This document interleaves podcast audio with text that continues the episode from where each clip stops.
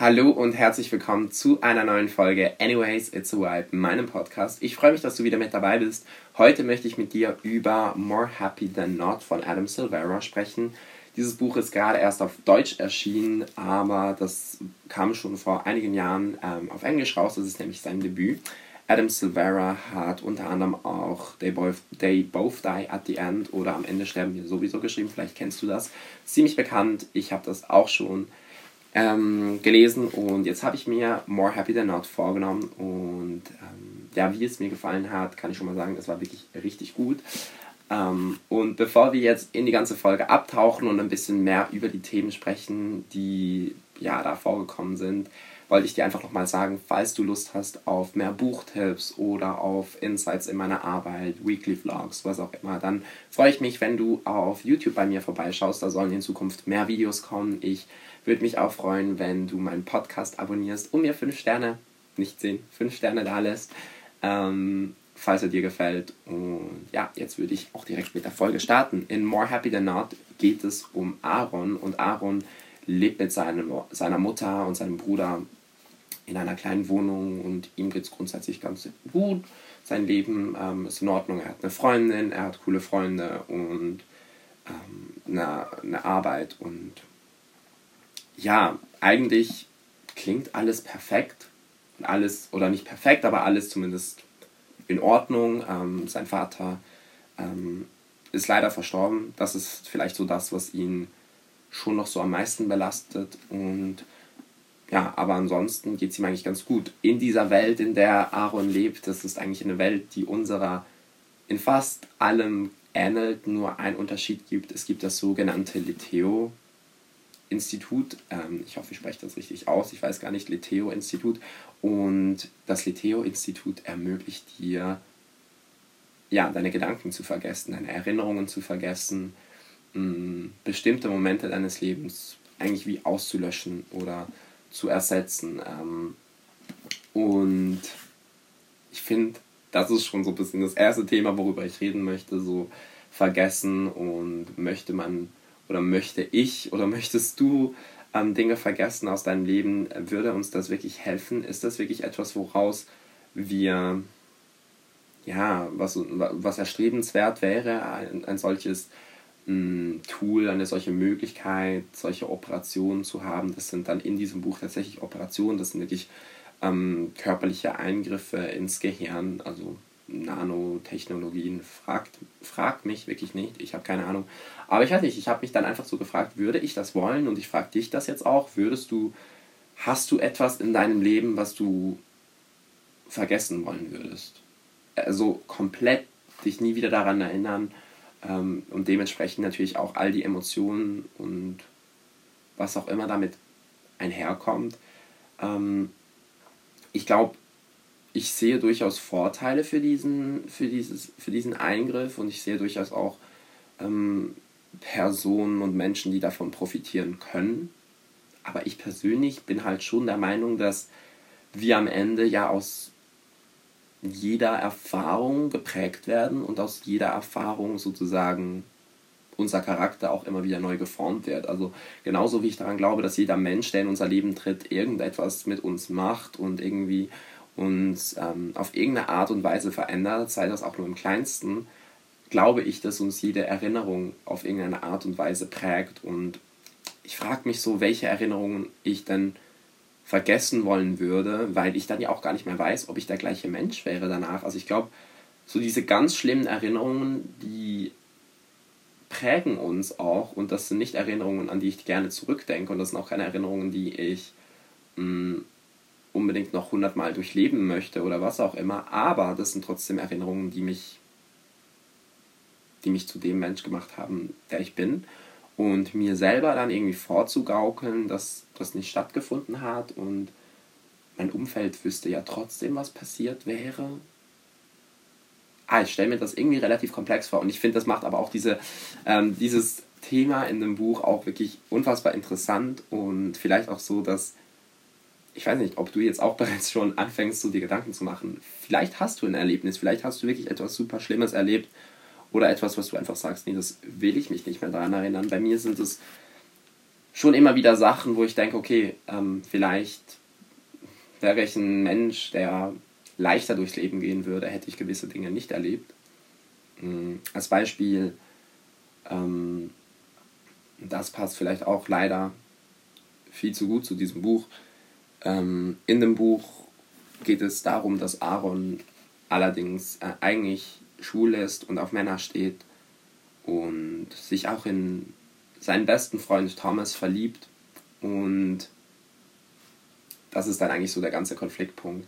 Und daraus entsteht dann eigentlich so ein bisschen die Frage, what's going on mit Aaron und warum, ja keine Ahnung, warum empfindet er plötzlich so viel für diesen Jungen, obwohl er doch eigentlich eine Freundin hat und ich weiß nicht, das ist so der Punkt, so Sexualität würde ich stellt euch vor oder stell dir vor, man könnte seine Sexualität vergessen und sich sozusagen wieder, was heißt wieder? Nein, ich war nie hetero, aber sagen wir, uns einem heteronormativen Bild anzupassen und ach, ich weiß nicht, ich finde, das klingt so gruselig und so unerstrebenswert für mich und das heißt nicht, dass Mm, dass es nicht Aspekte gibt, die wahrscheinlich super viel angenehmer wären in meinem Leben, wenn ich nicht queer wäre.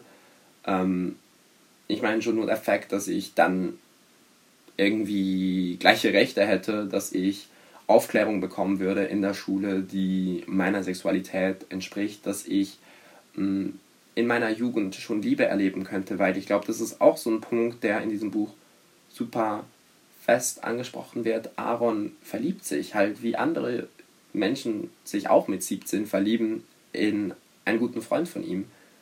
Und das alles wäre viel weniger ein Problem, wenn es ein Mädchen gewesen wäre. Aber es ist halt eben Thomas, ein guter Freund von ihm, ein Mann. Und das macht dann eigentlich den ganzen Konfliktpunkt aus. Und es ist das Schlimme ist zum einen, dass wir sehen oder dass man lesen kann, wie wie Aaron sozusagen zuerst mal realisiert, oh mein Gott, da ist, das sind Gefühle im Spiel, die mehr sind als Freundschaft und dass es für ihn etwas komplett Undenkbares war bis zu dem Zeitpunkt und gleichzeitig auch so, dass es relativ aussichtslos ist für ihn, ähm, ja, irgendwie diese Liebe wirklich offen auszuleben, offen darüber zu reden überhaupt erst.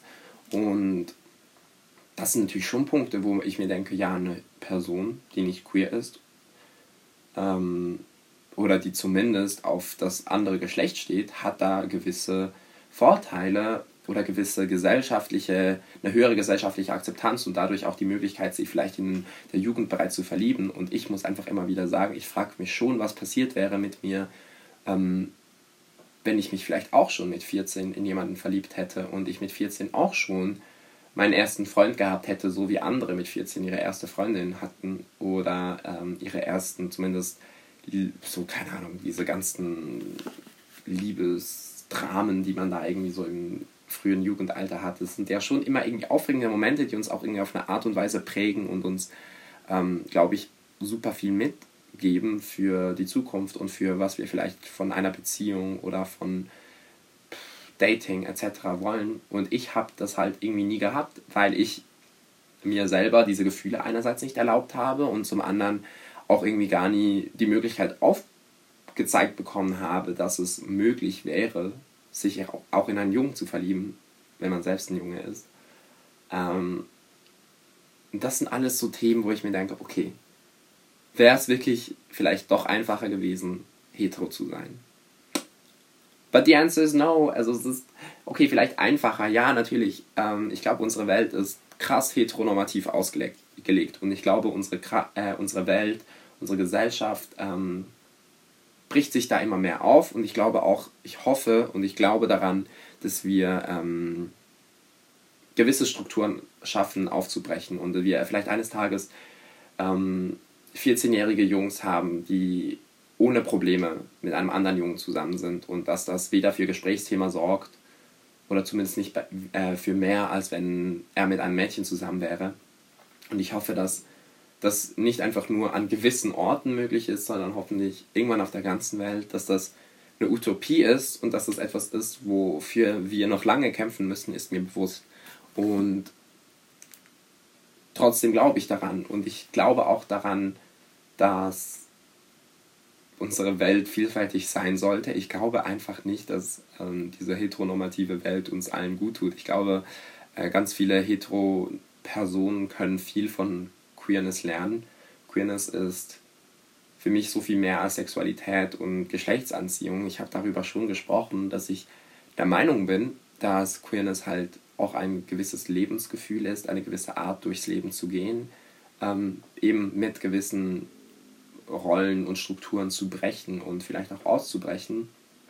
Und für mich, ja, ich weiß nicht, das ist alles viel mehr lohnenswert als hetero zu sein. Ich liebe es, queer zu sein. Ich liebe, mit was für Menschen ich im Kontakt bin und ich liebe, was, ähm, wie mein Horizont dadurch erweitert wurde. Und ich ganz ehrlich, ich bin auch super gerne einfach, ähm, ich fühle mich einfach gerne angezogen zu Männern oder ähm, ja, über Anziehung. Wie gesagt, das ist ein komplexes Thema. Ich habe da auch, wie du vielleicht weißt, schon mal eine Folge dazu gemacht. Aber ich fühle mich halt einfach gerne zu den Geschlechtern angezogen, zu denen ich mich angezogen fühle. Und ich weiß, dass ich das Privileg habe, an sich in einem Land zu leben, wo das vielleicht auch möglich ist. Aber jetzt kommen wir zu einem Punkt.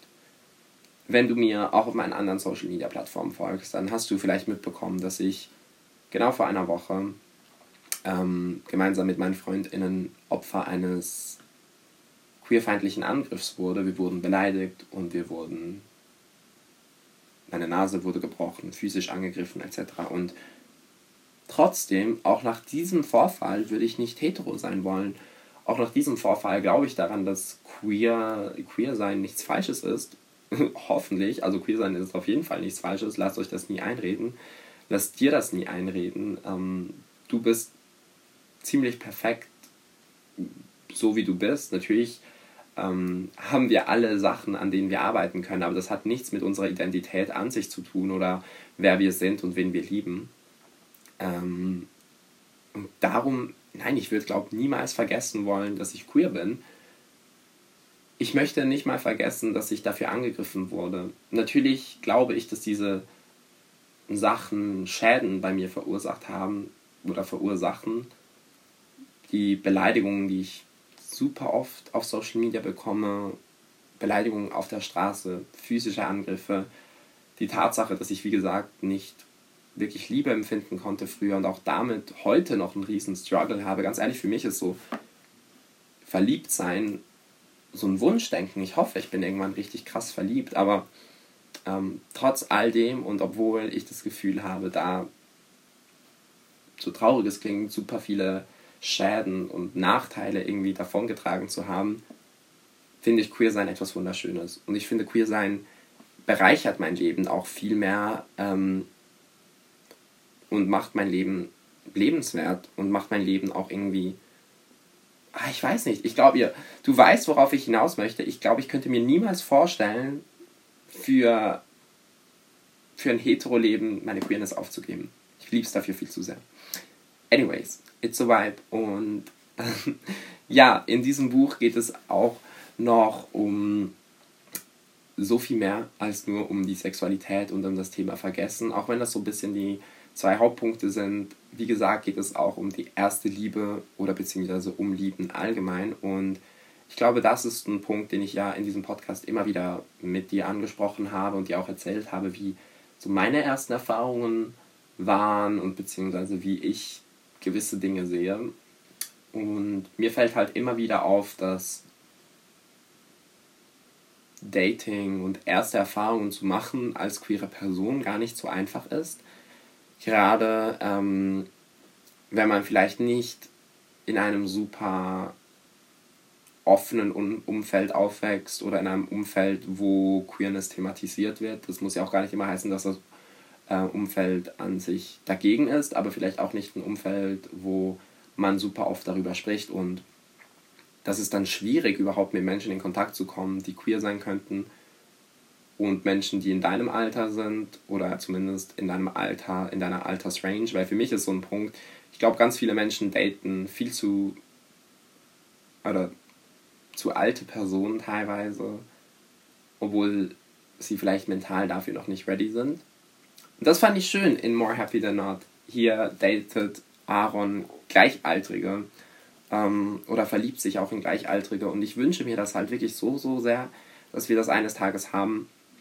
Und ja, ich weiß nicht, aber es ist so, diese ersten Momente prägen uns doch so krass und ich wünschte mir manchmal, ich hätte halt einfach jemanden gehabt, mit dem ich solche ersten mega cuten Momente erlebt hätte. So ein erstes richtiges Date, okay, das hatte ich irgendwann dann. Das war auch mega cute.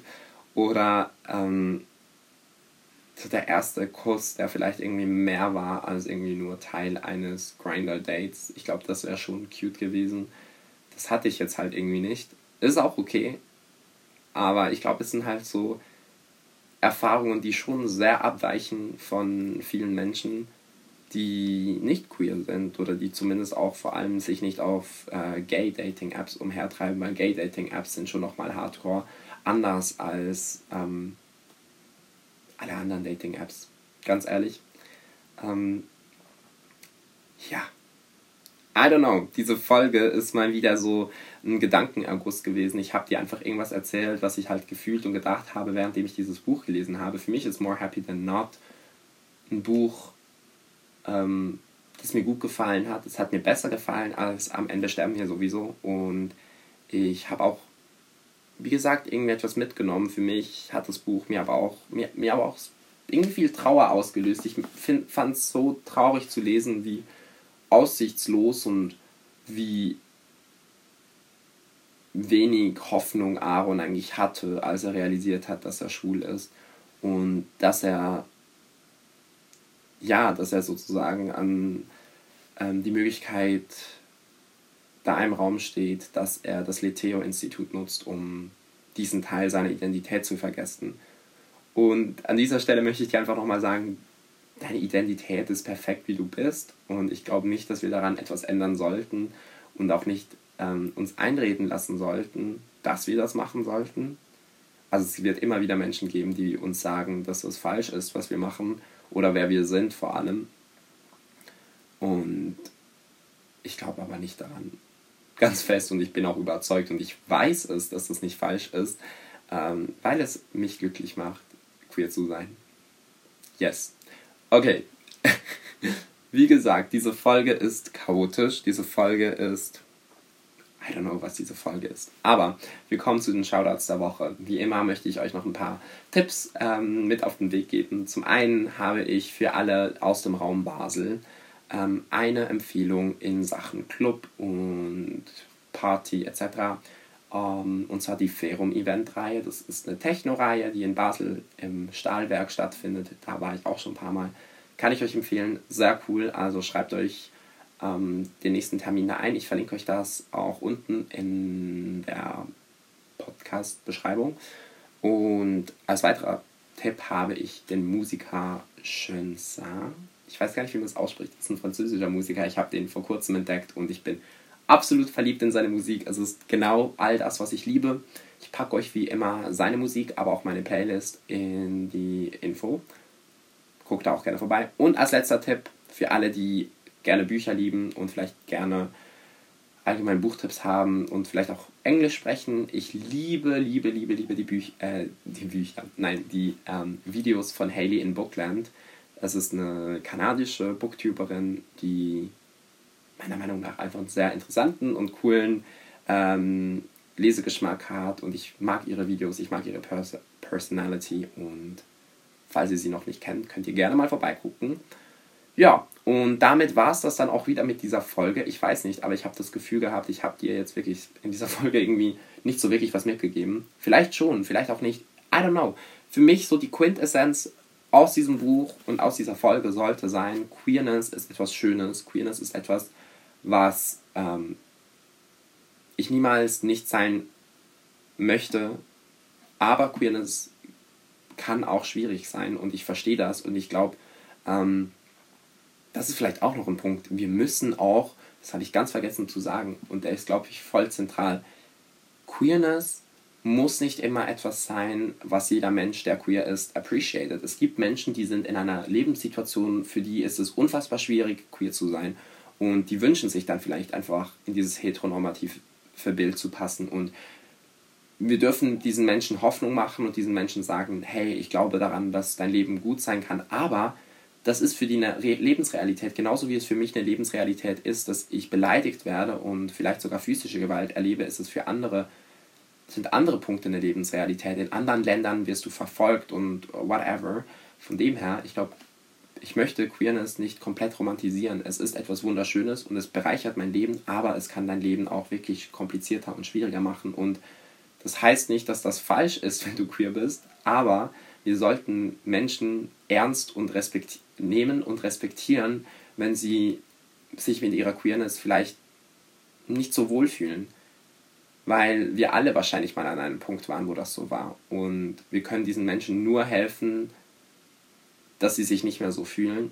Aber wir dürfen ihnen nicht sagen, hä, oder so, like, so, so ihnen dieses Unverständnis entgegenbringen. Wir alle waren wahrscheinlich schon mal in einer Situation, wo wir mit unserer Queerness in einem negativen Kontext konfrontiert wurden. Und darum sollten wir zusammenhalten und uns gegenseitig ermutigen und Liebe geben und nicht einfach Unverständnis zeigen oder Menschen, die sich versuchen, dem heteronormativen Bild anzupassen, irgendwie zu shamen oder zu sagen, oh mein Gott, wie kannst du das oder whatever. Ich glaube, das ist, da steht so viel hin, äh, hinten dran und jede Person ist so individuell und ich glaube, das ist vielleicht fast der wichtigste Punkt in diesem Podcast. Ähm, Queerness appreciaten ist etwas Wunderschönes, aber es ist auch ein Privileg, weil dafür sehr viel stimmen muss und dafür, dafür auch unfassbar viel Kraft, psychische Kraft gebraucht wird, die einfach nicht jeder Mensch mitbringen kann in gewissen Phasen des Lebens. Genau. Anyways, it's a vibe. Freut mich auf euer Feedback und ähm, wenn du mir 5 Sterne da lässt, falls dir diese Folge und mein Podcast gefällt. Und wir hören uns dann in der nächsten Folge wieder.